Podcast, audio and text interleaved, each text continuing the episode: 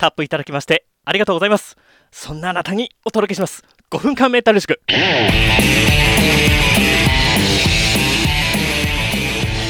はいこんにちは。ガンニョです、えー、パワハラですとかうつ病を経まして現在はメンタル系の書籍を複数出版しております。で今日お話しするテーマがですね不安感をモチベーションに変えて10倍仕事を早くする方法というテーマです。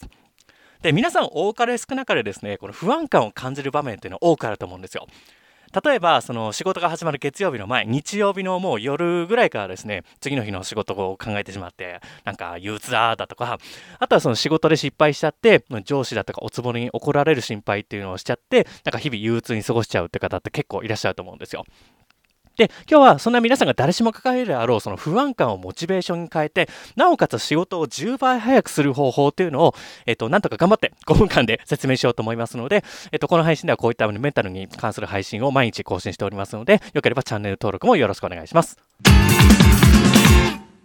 まず、この不安感をモチベーションに変える方法からご説明するんですけれども、えっと、デューク大学の実験でですね、まずこんな実験があります。被験者を2つのグループに分けてですね、で、1つ目のグループには、記憶力を一時的に使うような暗算ですとか神経衰弱といった問題を、えー、解いたグループと、あともう1つのグループが何もしてないグループですね。この2つのグループに分けたんですね。で、その2つのグループに、あの実験として、その怖い顔だとか、怒った顔などを見せて、その要は人間のネガティブな感情を表す写真を見せて、それをあの fMRI で不安になってるかどうかっていうのを、えー、脳の中を調べたんですね。で、その結果何が分かったかというと、この記憶力を使う難しい問題を解いたグループはですね、このモチベーションを調整して、ネガティブな感情をうまく処理したりする、この肺外側前頭前野という場所が活性化したんですね。これって要は、ネガティブな感情をうまく処理して、やるぞ対抗してやるぞみたいな感じで、あの、モチベーションを上げた状態になったっていうことが分かったんですよ。なので結論は、その不安感に対して強くなるためには、記憶力を鍛えるようなトレーニングを普段からしておくっていうことが、あの不安感を処理するために有効ですよということが分かったんですね。で、よかったらですね、概要欄に僕が週5回でやってる脳トレアプリ、DNS っていう、あの、デュアル N タスクってああのある、このワーキングメモリを鍛えるための脳トレアプリっていうのがありますんで、もし興味があったらぜひやってみてください。これすごく頭のトレーニングにいいのでおすすめです。では次なんですけれども、この不安感をうまく処理して10倍仕事を早くする方法について解説をしていこうかと思うんですけども、これ結論ですね、出勤前、朝起きた後がいいです。朝に A4 普通紙に1分間で不安を書いてください。今思ってる不安。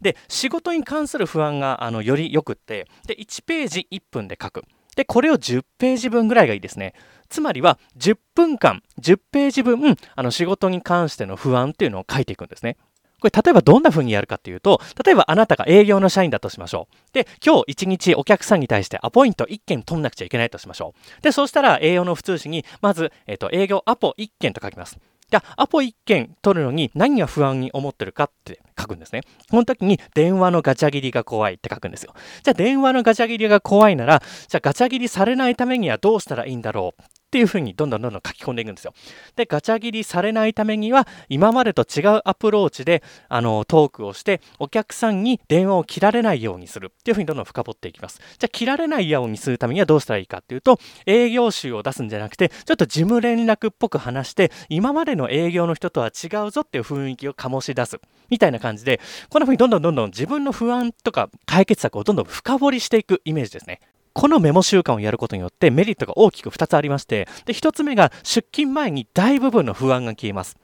で、もう一つのメリットは、もう仕事の PDCA サイクルっていうのがめちゃくちゃ早く回るようになります。なので仕事に対するその、まあ、対策だとかブラッシュアップが恐ろしいほど早く進むので、どんどん仕事ができるようになります。スピードも上がります。なので、不安対策とその仕事の対策、仕事のスピードを上げるっていう両面において、この1分間メモっていうのはめちゃくちゃ有効なので、ぜひもう今日からやってみてください。